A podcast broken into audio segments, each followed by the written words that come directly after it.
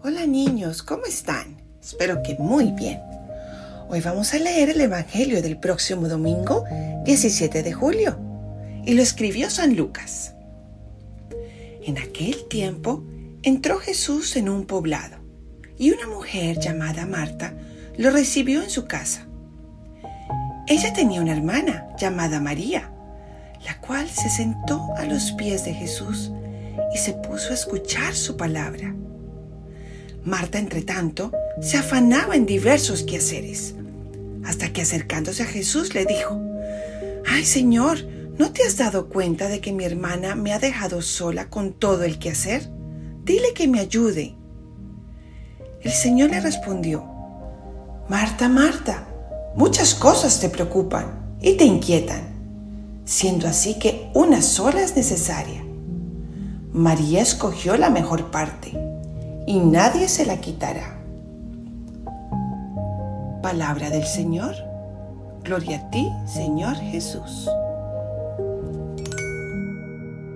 Espíritu Santo, por favor ven e ilumínanos lo que nos quieres decir con esta palabra. Bueno niños, aquí Jesús nos enseña algo muy importante. Marta estaba haciendo mucho oficio, sirviendo a Jesús, claro, pero María estaba a los pies de Jesús escuchándolo y enriqueciendo su corazón con todo lo que él les decía.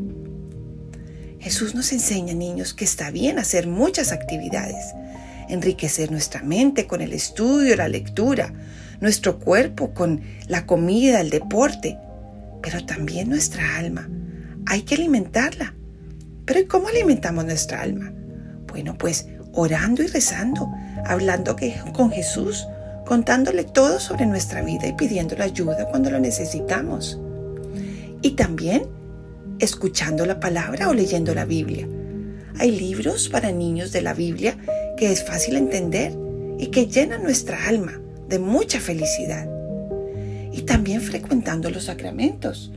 ¿Como cuáles? Bueno, pues yendo a la misa y comulgando. Cuando comulgamos nuestro corazón se llena, nuestra alma se vuelve muy fuerte para hacer el bien y luchar contra el mal. Y también la confesión nos ayuda a limpiar el alma para que Jesús pueda dar más frutos sobre ella. Entonces, niños, hay que ser como Marta, claro, hay que estudiar, hay que hacer deporte, alimentar nuestra mente, nuestro alimentar nuestro cuerpo, pero sobre todo, como María, alimentar nuestra alma, escuchar a Jesús, hablar con Él. Ahí está la clave de la felicidad, niños. Y todos queremos ser felices, ¿verdad? Bueno, entonces la próxima vez que vayamos a misa o en nuestras oraciones de la noche, pidámosle a Jesús que nos ayude a alimentar todas las partes de nuestro cuerpo, nuestra mente, nuestro cuerpo y también nuestra alma.